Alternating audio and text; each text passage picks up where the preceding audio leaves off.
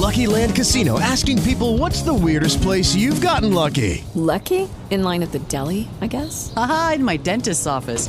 More than once, actually. Do I have to say? Yes, you do. In the car before my kids' PTA meeting. Really? Yes. Excuse me, what's the weirdest place you've gotten lucky? I never win and tell. Well, there you have it. You can get lucky anywhere playing at LuckyLandSlots.com. Play for free right now. Are you feeling lucky? No purchase necessary. Void where prohibited by law. 18 plus. Terms and conditions apply. See website for details. Bienvenidos a un nuevo y maravilloso capítulo del deseado de todas las gentes. Hoy, el Getsemaní.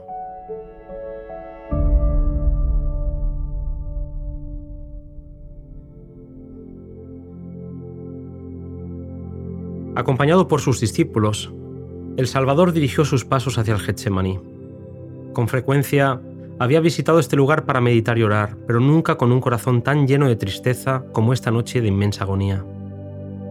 Le parecía estar excluido de la luz de la presencia sostenedora de Dios. Ahora se contaba con los transgresores. Sobre el que no conoció pecado, debía ponerse la iniquidad de todos nosotros.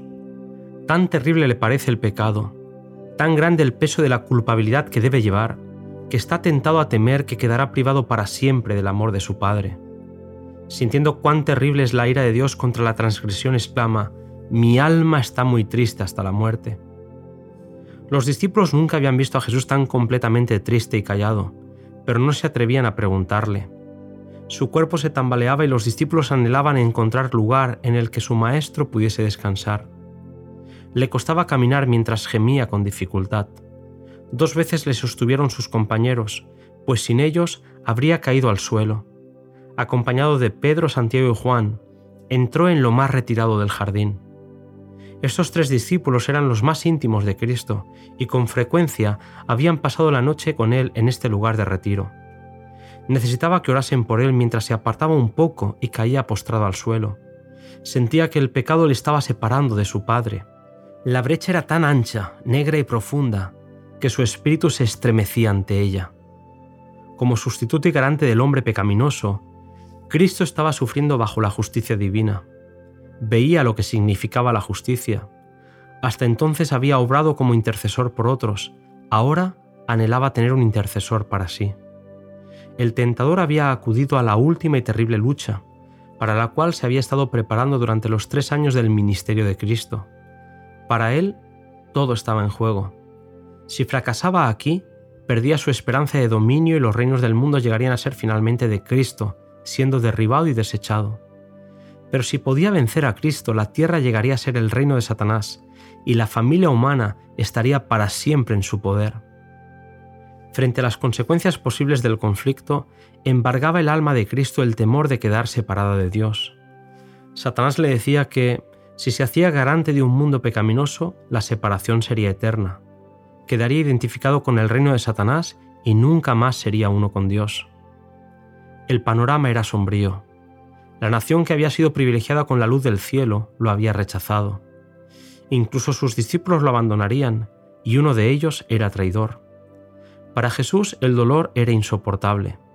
Que aquellos a quienes se había comprometido a salvar, aquellos a quienes amaba tanto, se uniesen a las maquinaciones de Satanás, esto traspasaba su alma. El conflicto era terrible. Los pecados de los hombres descansaban pesadamente sobre Cristo y el sentimiento de la ira de Dios contra el pecado abrumaba su vida. Agonizante, clama al Padre y le pide que si es posible, pase de él esta copa, pero añade, no sea como yo quiero, sino como tú. En la suprema agonía de su alma, se acercó a recibir consuelo de aquellos a los que tantas veces había bendecido y consolado, pero los encontró durmiendo. Si los hubiese encontrado orando, habría quedado aliviado, pero aquellos hombres no habían comprendido la necesidad de velar y orar fervientemente para resistir la tentación. Al confiar en sí mismos, en lugar de orar, dormían. Al oír la voz de Jesús, los discípulos despertaron, pero casi no le conocieron. La terrible angustia había deformado su rostro. Velad y orad, para que no entréis en tentación. El espíritu a la verdad está pronto, mas la carne es débil, les volvió a decir lleno de simpatía. No los reprendió, entendía su debilidad y anhelaba prepararlos para la prueba que estaba por llegar. soportando una agonía sobrehumana, el sufrimiento de Jesús era mayor que antes cuando volvió a su lugar de retiro. Fue tal su dolor que su sudor era como grandes gotas de sangre que caían hasta la tierra. Había llegado la hora de la potestad de las tinieblas. Con voz impregnada de angustia humana oró, Padre mío, si no puede este vaso pasar de mí sin que yo lo beba, hágase tu voluntad. De nuevo la escena se volvió a repetir. Cuando llegó a los discípulos los volvió a encontrar dormidos. No tendrían para él palabras de alivio en la terrible lucha que estaba soportando. Su presencia los despertó. Vieron su rostro surcado por el sangriento sudor de la agonía y se llenaron de temor. No podían comprender su angustia mental. Apartándose, Jesús volvió a su lugar de retiro y cayó postrado, vencido por el horror de una gran oscuridad. Había llegado el momento pavoroso, el momento que había de decidir el destino del mundo. La suerte de la humanidad pendía de un hilo. Cristo podía aún ahora negarse a beber la copa destinada al hombre culpable. Todavía no era demasiado tarde. Podía enjugar el sangriento sudor de su frente y dejar que el hombre pereciese en su iniquidad. Las palabras caen temblorosamente de los labios pálidos de Jesús.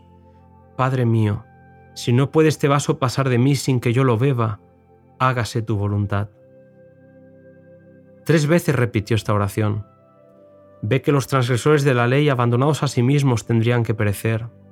Ve la impotencia del hombre. Ve el poder del pecado y su decisión queda hecha. Salvará al hombre, sea cual sea el coste. Acepta su bautismo de sangre, a fin de que por él los millones que perecen puedan obtener vida eterna. No se apartará de la misión que le hizo abandonar el cielo, hará propiciación por una raza que quiso pecar. Habiendo tomado la decisión, cayó moribundo al suelo, sin que una mano cariñosa le mostrara algo de amor. El Salvador pisó solo el lagar, y no hubo nadie del pueblo con él. Pero Dios sufrió con su Hijo. Los ángeles contemplaron la agonía del Salvador. Vieron a su Señor rodeado por las legiones de las fuerzas satánicas y su naturaleza abrumada por un pavor misterioso que lo hacía estremecerse hubo silencio en el cielo. Los mundos que no habían caído y los ángeles celestiales habían mirado con intenso interés mientras que el conflicto se acercaba a su fin. Satanás y su confederación del mal, las legiones de la apostasía, presenciaban atentamente esta gran crisis de la obra de redención. Cuando la copa misteriosa temblaba en la mano del doliente, los cielos se abrieron, una luz resplandeció del medio de la tempestuosa oscuridad de esa hora crítica, y el poderoso ángel que está en la presencia de Dios ocupando el lugar del cual cayó Satanás, vino al lado de Cristo. No vino para quitar de su mano la copa, sino para fortalecerle a fin de que pudiese beberla, asegurado del amor de su Padre. Le dijo que vería el trabajo de su alma y quedaría satisfecho, porque vería una multitud de seres humanos salvados, eternamente salvos. La agonía de Cristo no cesó, pero le abandonaron su depresión y desaliento salió de la prueba sereno y henchido de calma. Los discípulos dormidos habían sido despertados repentinamente por la luz que rodeaba al Salvador. Vieron al ángel que se inclinaba sobre su maestro postrado. Le vieron alzar la cabeza del Salvador contra su pecho y señalarle al cielo. Al oír su voz musical, volvieron a quedarse dormidos y Jesús al acercarse a ellos los miró con tristeza y dijo, Dormid ya y descansad. He aquí ha llegado la hora y el Hijo del Hombre es entregado en manos de pecadores. Apareció una turba con antorchas y palos. Jesús, sin rastro de la agonía que acababa de pasar, se adelantó y preguntó, ¿A quién buscáis? Contestaron, a Jesús Nazareno, y él respondió, Yo soy. Al pronunciar estas palabras, el ángel se colocó entre él y la turba, y en presencia de la gloria divina, sacerdotes, ancianos, soldados y aún Judas cayeron como muertos al suelo. El ángel se retiró y la luz se desvaneció. Jesús tuvo oportunidad de escapar, pero permaneció sereno y dueño de sí.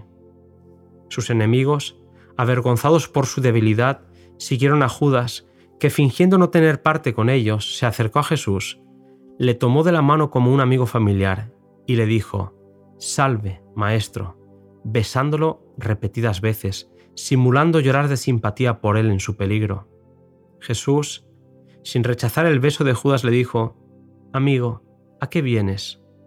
Su voz temblaba de pesar al añadir, Judas, ¿con un beso entregas al Hijo del Hombre?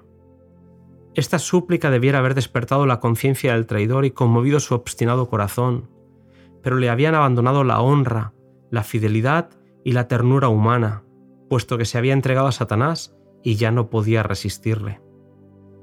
Esa era la señal que aquel gentío esperaba, y se apoderó de Jesús atando aquellas preciosas manos que siempre se habían dedicado a hacer el bien. Los discípulos habían pensado que su maestro no se dejaría prender, y Pedro, de forma impulsiva, sacó la espada para defender a Jesús. Fue el siervo del sumo sacerdote el que sufrió la ira del discípulo cuando éste le cortó una oreja.